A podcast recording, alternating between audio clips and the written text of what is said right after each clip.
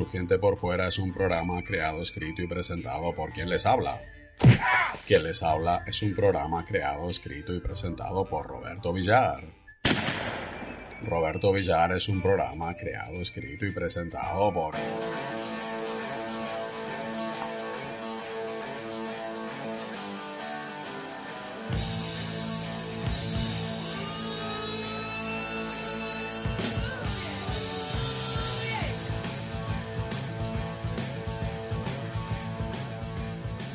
Empiezo con una reflexión muy profunda. Después de la primera vez, todo ocurre como mucho por segunda vez. Me gusta arrancar así, a tope de pretenciosidad. Si después de esto no os ha estallado la cabeza, podéis escuchar esta segunda entrega de Crujiente por fuera, a ver si así por fin os estalla, a quienes tengáis, que hay mucho huérfano de cerebro por ahí. No va por vosotros, ¿eh? Empecemos de una vez el segundo Crujiente por fuera.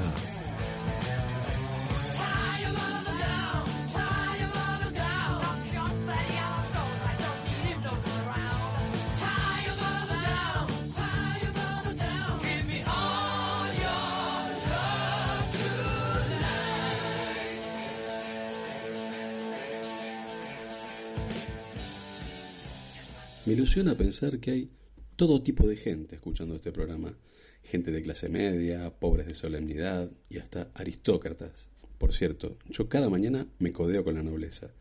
Cada mañana charlo con la marquesina del autobús. En realidad, pensar que hay alguien de cualquier clase y condición escuchando este programa me ilusiona mucho. Siempre que pienso en la palabra ilusión, se me viene la imagen de un ilusionista. A veces hasta me viene la imagen de la novia del ilusionista, que está muy ilusionada con la relación. También pienso que cuando la novia del ilusionista se refiere al ilusionista, el ilusionista pide la palabra por ilusiones. Todo hace pensar que en este bloque, mm, en el que cuento la biografía de gente muy particular, es decir, muy normal, es decir, como cualquiera de nosotros, voy a hablaros de un mago. Pues no. Voy a contaros la historia de un descubridor, un descubridor de islas pero no quería desperdiciar esta introducción que ya tenía escrita, aunque no venga a cuento de ningún descubridor.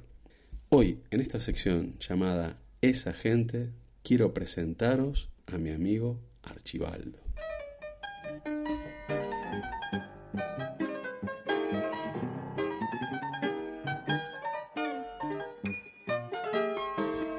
Archibaldo es alguien perfectamente equiparable a Cristóbal Colón aunque no me gustan las comparaciones. En realidad mi amigo es mucho más guapo que Colón y prepara unas paellas seguro mucho más deliciosas que las que preparaba el almirante este. Pero es innegable que tiene algún punto en común con el que pasó la historia como el descubridor de América. Archibaldo también está prácticamente convencido de que la Tierra es redonda.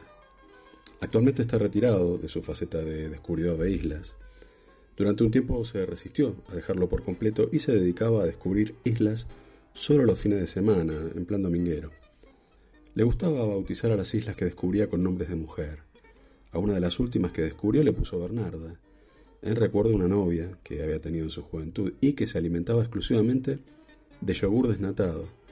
Lo recuerdo rememorando entre melancólicas lagrimitas que un día Bernarda se volvió blanca y cremosa. Archibaldo la mantuvo en la nevera hasta que venció la fecha de caducidad de su amada. Luego al pobre, con todo el dolor de su alma, no le quedó más que deshacerse de ella. Por expreso pedido póstumo de Bernarda, Archibaldo arrojó su envase al contenedor de plásticos y el contenido, digamos la, la Bernarda en su mismidad, al de los desechos orgánicos.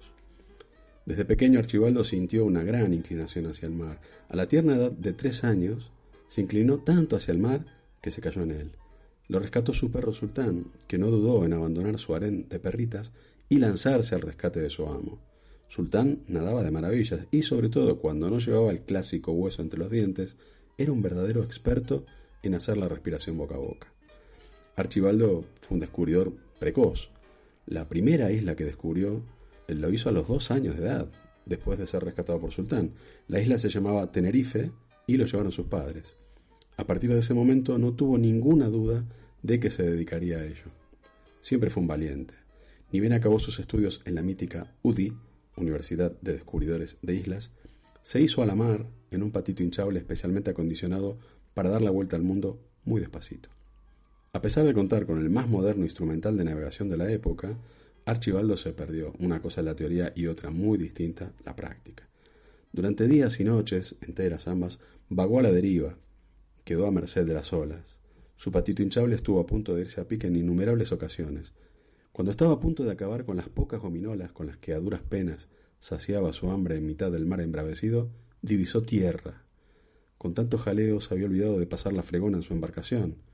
Se puso manos a la obra y en pocas horas dejó su patito como los chorros del oro. Cuando, agotado de fregar, alzó la vista agradeciendo al cielo el poder limpiador de sus fregasuelos, pudo ver una isla a estribor, a metro y medio de su pequeño navío amarillo y con pico. Remó y remó incansablemente hasta alcanzar la costa. Afortunadamente, allí había un bocata de bacon a la plancha, con el que, después de lamentarse ante la evidente carencia de queso, pudo saciar su apetito. Y el de su patito. Sí, me dijo eso. Le di parte del bocata a mi pato hinchable.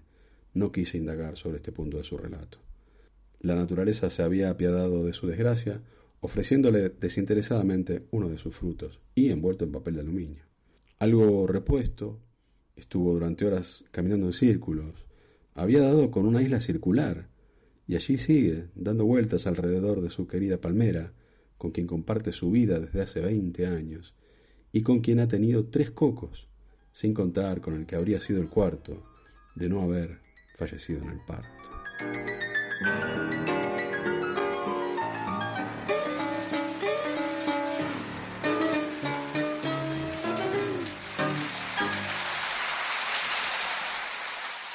Gran tipo, Archibaldo. Un beso a través de las ondas que espero llegue a su isla circular. Si es que sigue allí, que no lo sé, porque él siempre fue un tipo que, que se buscó muy bien la vida, pero tampoco se le da mal buscarse la muerte. En fin, si continuamos comiendo, es, un giro radical. Si continuamos comiendo, es señal, entre otras cosas, de que seguimos vivos. Si además comemos bien, es señal de que vivimos bien. No sé si quiero continuar por este camino de ñoñería culinaria. Así es que le paso el testigo a uno de los chefs más incomprensiblemente consagrados del firmamento mundial. En su restaurante no se sirve un menú de degustación, se sirve un menú disgustación. On me dit que nos vies ne valent pas grand-chose, elles passent en un instant comme fanent les roses. On me dit que le temps qui glisse est un salaud, que de nos chagrins il s'en fait des manteaux. Pourtant quelqu'un m'a dit que tu m'aimes encore. C'est quelqu'un qui m'a dit que tu m'aimes encore, serait-ce possible alors? No sabría decir si Carla Bruni canta bien o mal, lo que es seguro es que canta muy bajito. Desde un recóndito lugar de París, probablemente un sótano hediondo, o un lugar peor, su restaurante, nos llega la receta de Luigi Papadopoulos, chef francés. Con ese nombre italiano y ese apellido griego, no sé qué es lo que tiene de francés. Probablemente lo mismo que de chef. Coged papel y lápiz, pero no los utilizáis para apuntar la receta de Luigi Papadopoulos, chef francés. Merci Roberto, he escuchado todo lo que has dicho sobre mí y no puedo estar más de acuerdo. Lo dije como lo siento, Luigi. Bien, como dicen los adolescentes, vamos al grano. No sé si has pillado el chiste, Roberto. Lamentablemente sí, lo, lo he pillado, Luigi. Hoy daré la receta de mi afamado pollo con la soja al cuello. No es que la palabra soja esté mal pronunciada. Me refiero realmente a la soja, a ese líquido chino marrón. Pollo con la soja al cuello. Es un juego de palabras, Roberto. En fin. Ingredientes para cuatro comensales. Cuatro contra muslos de pollo, alguno más si son pequeños, los muslos, no los comensales cuatro zanahorias medianas. Sé que lo del tamaño es un tema sobre el que habría mucho que debatir, pero digamos que una zanahoria mediana tiene este tamaño. Ocho judías grandes, puñado de pasas, puñado de nueces, sésamo tostado.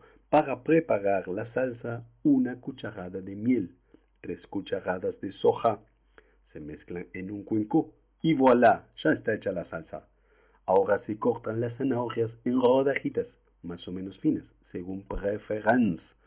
Se cortan las judías, Yo las prefiero en tiritas, en tiritas, pero vale cualquier otro formato de corte. Si te decides por cortarlas en tiritas, ve con cuidado o podrías necesitar tiritas. Otro chiste ingenioso, Roberto, no te escucho reír. Eso es que tiene buen oído, Luigi. Se echa todo a una sartén con un chorrito de aceite. Es conveniente encender el fuego para que la cocción no se ralentice demasiado.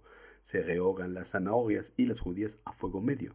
Por otro lado, pero no demasiado lejos de la cocina, se cortan los contramuslos. Libertad para el formato de corte.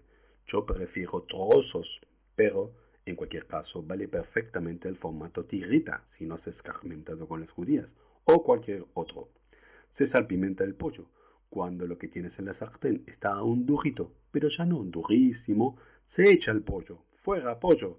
Se deja durante un momento, luego se echa agua. Fuera agua. Hasta casi cubrir los alimentos. No todos los alimentos que tengas en tu casa, solamente los que están dentro de la sartén. Se cocina durante unos 15 minutos, removiendo cada 5 minutos también, no semanas. Se retira la sartén del fuego con lo que lleva dentro se esparce la salsa de soja y miel sobre la preparación. Luego se espolvorea el sésamo tostado también sobre la preparación y sobre cualquier otra superficie. Ya se ocupará la romba, la conga o alguien de esa familia de limpiadoras de recogerlo todo. Y colorín colorado, el pollo a la soja está acabado. Vaya, acabado como tú, Luigi. Es broma. Te esperamos un día de estos con otra de tus recetas imposibles de apuntar y por suerte también imposibles de preparar. Será un placer.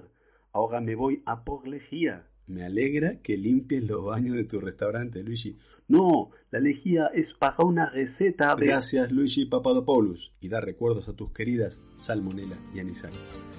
On me dit que nos vies ne valent pas grand-chose, elles passent en un instant comme fanent les roses. On me dit que le temps qui glisse est un salaud, que de nos tristesses il s'en fait des manteaux. Pourtant quelqu'un m'a dit que tu m'aimes encore. C'est quelqu'un qui m'a dit que tu m'aimes encore. Serait-ce possible?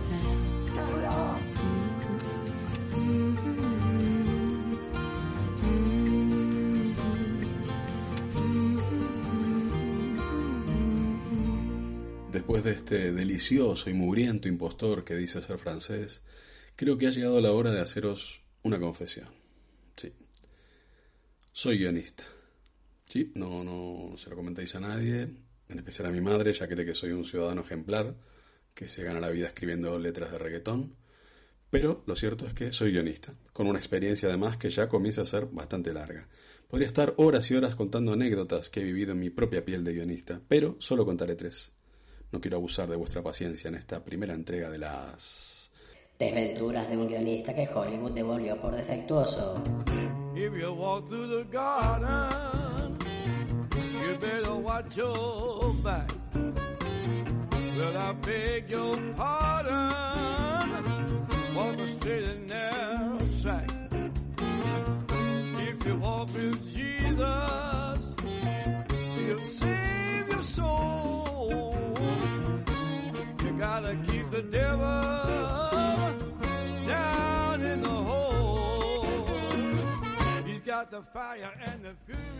En cierta ocasión, los de HBO mostraron algún interés por una serie que yo había escrito, pero me pidieron que suavizara el tratamiento de algunos temas que les parecían algo escabrosos.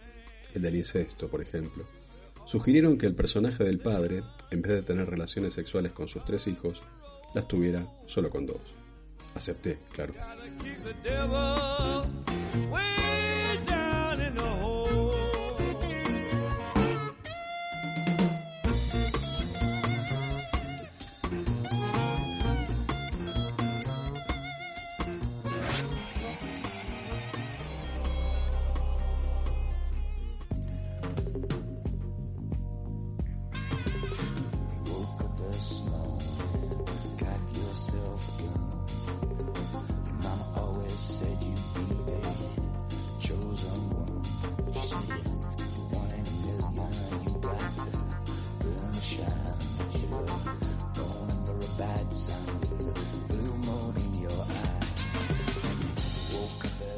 Todos los integrantes del equipo de guionistas escuchábamos con atención las indicaciones que hacía el gesticulante showrunner. Lo llamábamos así, showrunner, porque cuando empezaba a montar su show te entraban ganas de salir corriendo. Bien, él hablaba y los guionistas lo escuchábamos. Algunos tomaban notas, otros tomábamos cerveza. Los protagonistas son los integrantes de una familia tipo, decía este sujeto.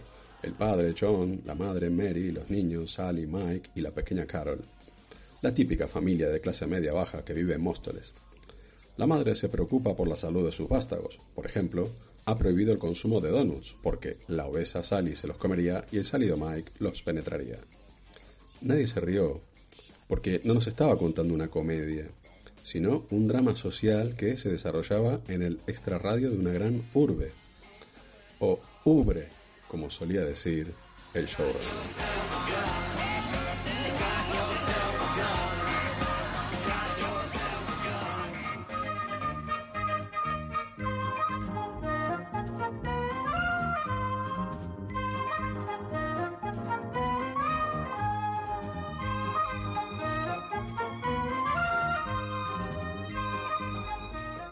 El gran productor ejecutivo para quien trabajábamos un grupo de guionistas en un nuevo proyecto, nos pidió nombres de mujer joven para elegir el título que tendría la serie.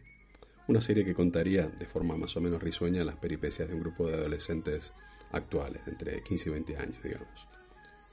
Le enviamos un listado con 258 nombres de mujer. Afortunadamente la serie no vio la luz, pero circula por ahí un capítulo piloto de La vida de Hipólita, una adolescente de hoy en día. Si tenéis ocasión de dar con el capítulo piloto, no deis con el capítulo piloto. Ah, la madre del productor ejecutivo se llama Hipólita. Una información que realmente...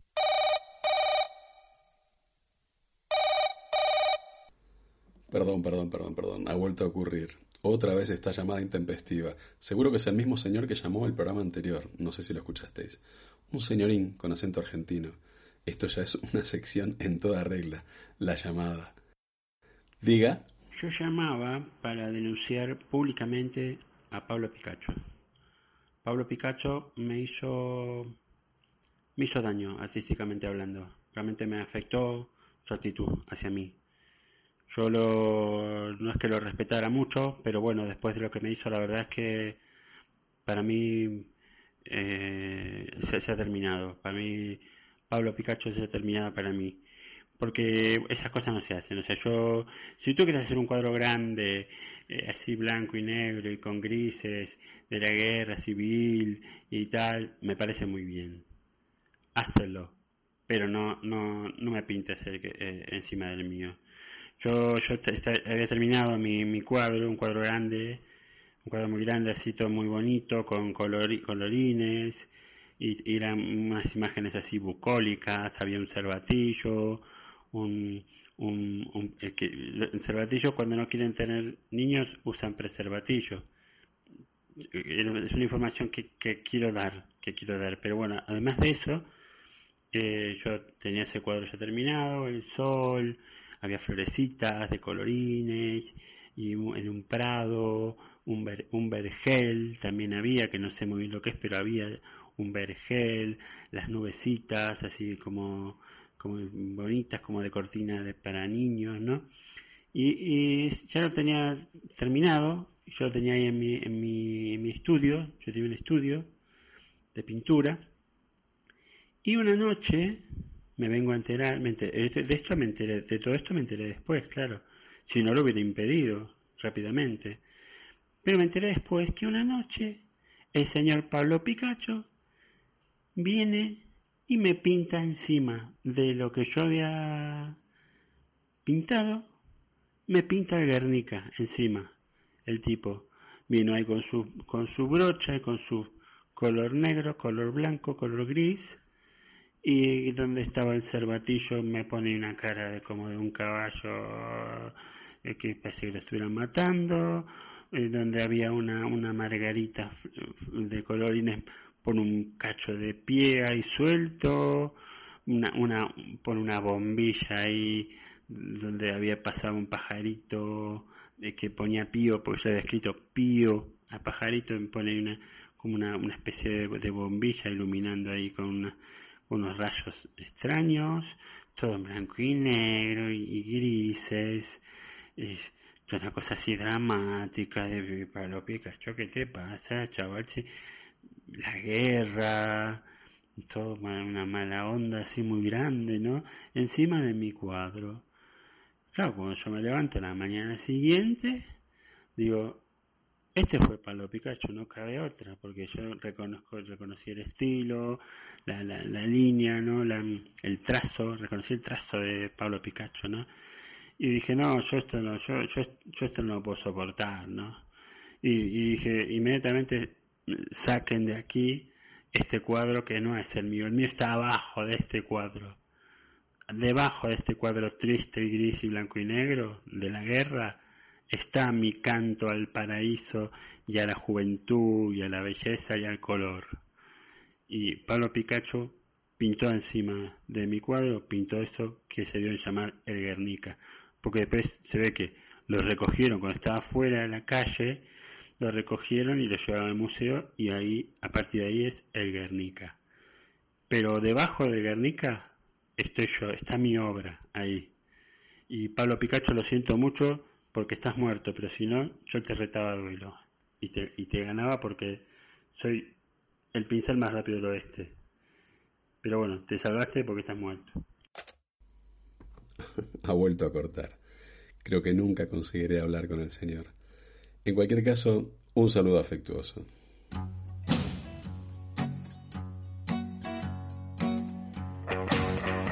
Llega el bloque 2 por 1 canción y cuento. La canción Bad News Blues de Lucinda Williams. El cuento prólogo de El hombre ilustrado de Ray Bradbury. Buah. Bad news on my TV screen, bad news on the magazines, bad news on the newspaper, bad news on the elevator, bad news on the street, bad news on my car, bad news under my feet, bad news at the bar, all over my clothes,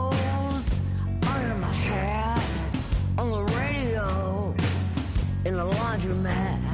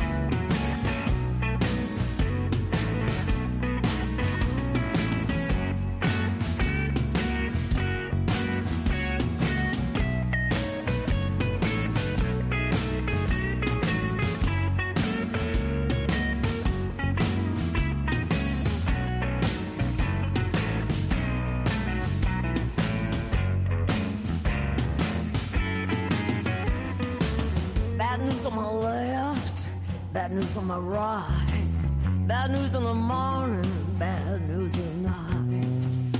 In my refrigerator, bad news in my sink, on my typewriter, bad news in my drink, bad news in the walls, all over the floor, down the hall, knocking at the door. Bad news in the mail, follow me home. Bad news on my trail, bad news on my phone. No matter where I go, I can't seem to get away from it.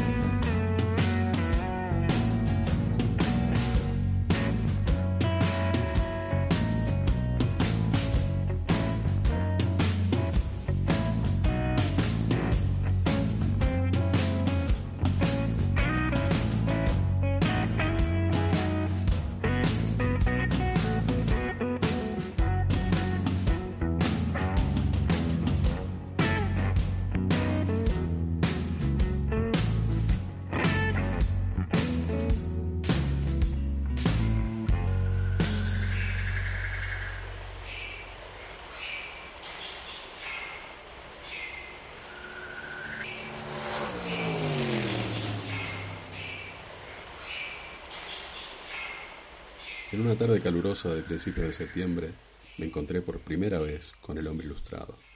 Yo caminaba por una carretera asfaltada, recorriendo la última etapa de una excursión de 15 días por el estado de Wisconsin. Al atardecer me detuve, comí un poco de carne de cerdo, unas habas y un bizcocho. Me preparaba a descansar y leer cuando el hombre ilustrado apareció sobre la colina. Su figura se recortó brevemente contra el cielo. Yo no sabía entonces que era ilustrado, solo vi que era alto, que alguna vez había sido esbelto y que ahora por alguna razón comenzaba a engordar. Recuerdo que tenía los brazos largos y las manos anchas, y un rostro infantil en lo alto de un cuerpo macizo.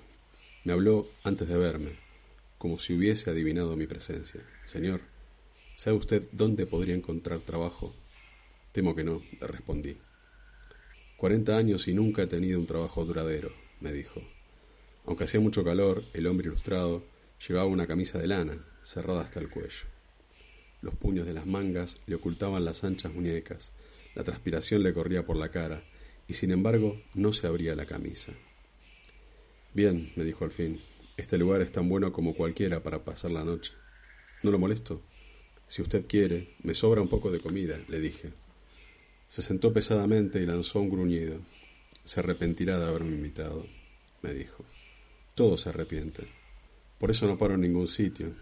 Aquí estamos, a principios de septiembre, en lo mejor de la temporada de las ferias. Tendría que estar ganando montones de dinero en el parque de diversiones de cualquier pueblo, y aquí me tiene, sin ninguna perspectiva. El hombre ilustrado se sacó un enorme zapato y lo examinó con atención. Comúnmente conservo mi empleo diez días, Luego algo ocurre y me despiden. Hoy ningún hombre de ninguna feria del país se atrevería a tocarme, ni con una pértiga de tres metros. ¿Qué le pasa? le pregunté. El hombre me respondió desabotonándose lentamente el cuello apretado. Cerró los ojos y con movimientos muy lentos se abrió la camisa.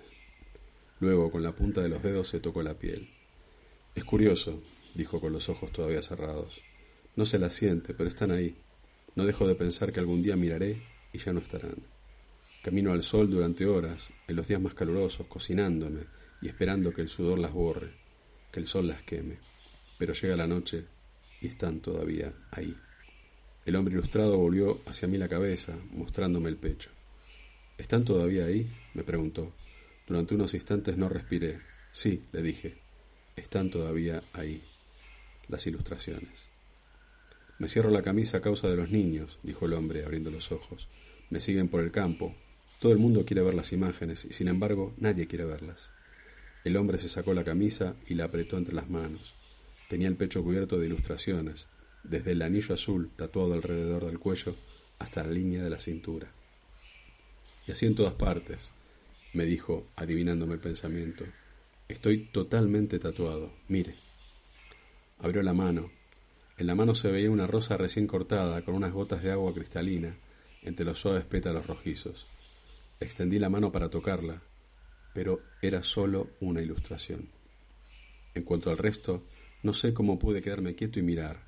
El hombre ilustrado era una acumulación de cohetes y fuentes y personas, dibujados y coloreados con tanta minuciosidad que uno creía oír las voces y los murmullos apagados de las multitudes que habitaban su cuerpo. Cuando la carne se estremecía, las manitas rosadas gesticulaban, los labios menudos se movían, en los ojitos verdes y dorados se cerraban los párpados. Había prados amarillos y ríos azules, y montañas y estrellas y soles y planetas, extendidos por el pecho del hombre ilustrado como una vía láctea. Las gentes se dividían en veinte o más grupos, instalados en los brazos, los hombros, las espaldas, los costados, las muñecas y la parte alta del vientre. Se los veía en bosques de vello, escondidos en una constelación de pecas, o hundidos en las cavernas de las axilas, con ojos resplandecientes como diamantes. Cada grupo parecía dedicado a su propia actividad, cada grupo era toda una galería de retratos. Oh, son hermosas, exclamé. ¿Cómo podría describir las ilustraciones? Si en lo mejor de su carrera el Greco hubiese pintado miniaturas no mayores que tu mano, infinitamente detalladas, con sus colores sulfurosos y sus deformaciones, quizá hubiera utilizado para su arte el cuerpo de este hombre. Los colores ardían en tres dimensiones, eran como ventanas abiertas a mundos luminosos. Aquí, reunidas en su muro, estaban las más hermosas escenas del universo. El hombre ilustrado era un museo ambulante. No era esta la obra de esos ordinarios tatuadores de feria, que trabajan con tres colores y un aliento que huele a alcohol. Era el trabajo de un genio, una obra vibrante, clara y hermosa. Oh sí, dijo el hombre ilustrado, mis ilustraciones. Me siento tan orgulloso de ellas que me gustaría destruirlas. He probado con papel de lija, con ácidos, con un cuchillo. El sol se ponía, la luna se levantaba ya por el este. Pues estas ilustraciones, afirmó el hombre, predicen el futuro. No dije nada. Todo está a la luz del sol, continuó. Puedo emplearme entonces en una feria. Pero de noche las pinturas se mueven, las imágenes cambian. Creo que sonreí. ¿Desde cuándo está usted ilustrado? Desde el año 1900. Yo tenía entonces 20 años y trabajaba en un parque de diversiones. Me rompí una pierna, no podía moverme, tenía que hacer algo para no perder el empleo, y entonces decidí tatuarme. Pero, ¿quién lo tatuó? ¿Qué pasó con el artista? La mujer volvió al futuro, dijo el hombre. Así es, vivía en una casita en el interior de Wisconsin, no muy lejos de aquí, una vieja bruja que en su momento parecía tener cien años, y poco después, no más de veinte. Me dijo que ella podía viajar por el tiempo. Yo me reí. Pero ahora sé que decía la verdad. ¿Cómo la conoció? El hombre ilustrado me lo dijo. Había visto el letrero al lado del camino. Ilustraciones en la piel. Ilustraciones, y no tatuajes. Ilustraciones artísticas.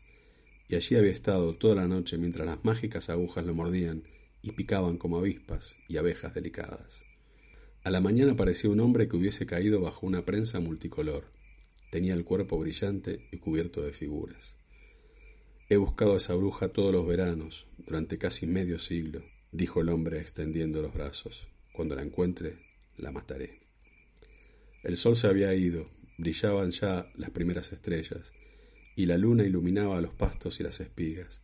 Las imágenes del hombre ilustrado resplandecían en la sombra como carbones encendidos, como esmeraldas y rubíes, los colores de Rowald y de Picasso, y los cuerpos enjutos y alargados del Greco.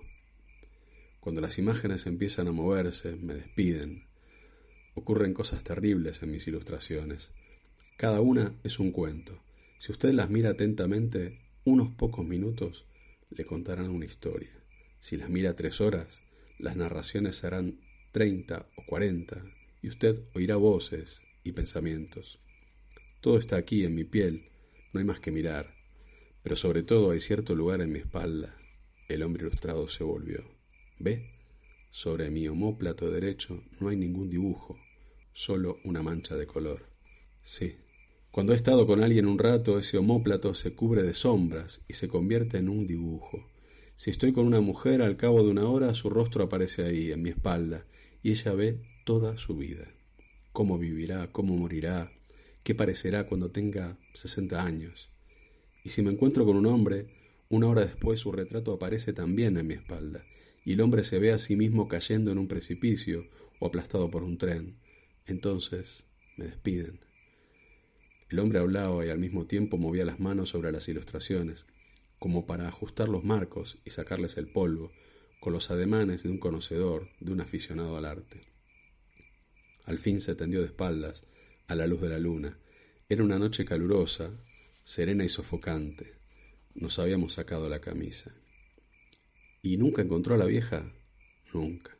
¿Y cree usted que venía del futuro? ¿Cómo si no? Podría conocer estas historias que me pintó sobre la piel. El hombre, fatigado, cerró los ojos. A veces de noche, dijo débilmente, siento las figuras como hormigas sobre la piel. Sé lo que pasa entonces, lo que tiene que pasar, ya nunca las miro. Trato de olvidarme, no duermo mucho. No las mire usted tampoco, se lo advierto. Vuélvame la espalda cuando se vaya a dormir. Yo estaba acostado no muy lejos, el hombre no tenía aparentemente un carácter violento y las ilustraciones eran tan hermosas. Yo me hubiese ido lejos de toda esa charla, pero las ilustraciones... Dejé que los ojos se me llenaran de imágenes. Con esos cuadros sobre el cuerpo, cualquiera podía perder la cabeza. La noche era serena. Yo podía oír las respiraciones del hombre ilustrado, bañado por la luna. Los grillos cantaban dulcemente en las hondonadas lejanas. Me puse de costado para ver mejor las ilustraciones. Pasó quizá una media hora. Yo no sabía si el hombre ilustrado se había dormido, pero de pronto lo oí suspirar. Se mueven, ¿no es cierto? Esperé un minuto y luego dije, sí.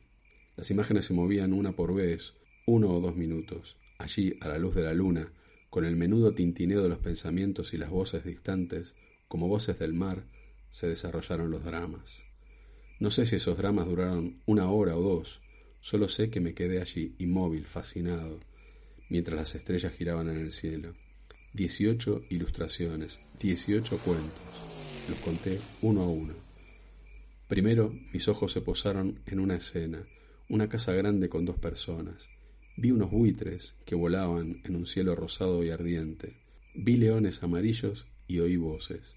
La primera ilustración tembló y se animó.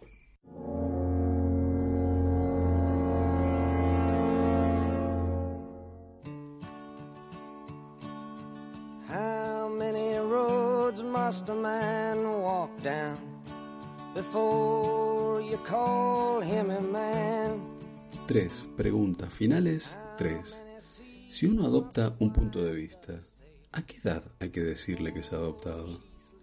¿En la tienda del manicomio el cliente siempre lleva la sin razón?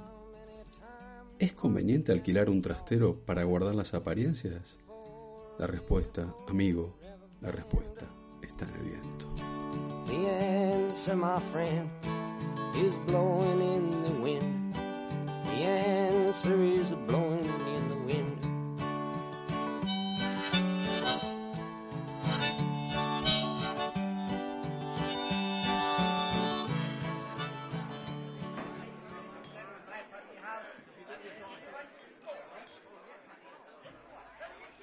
Una chica va al ginecólogo. Quiere que le recete un método anticonceptivo infalible.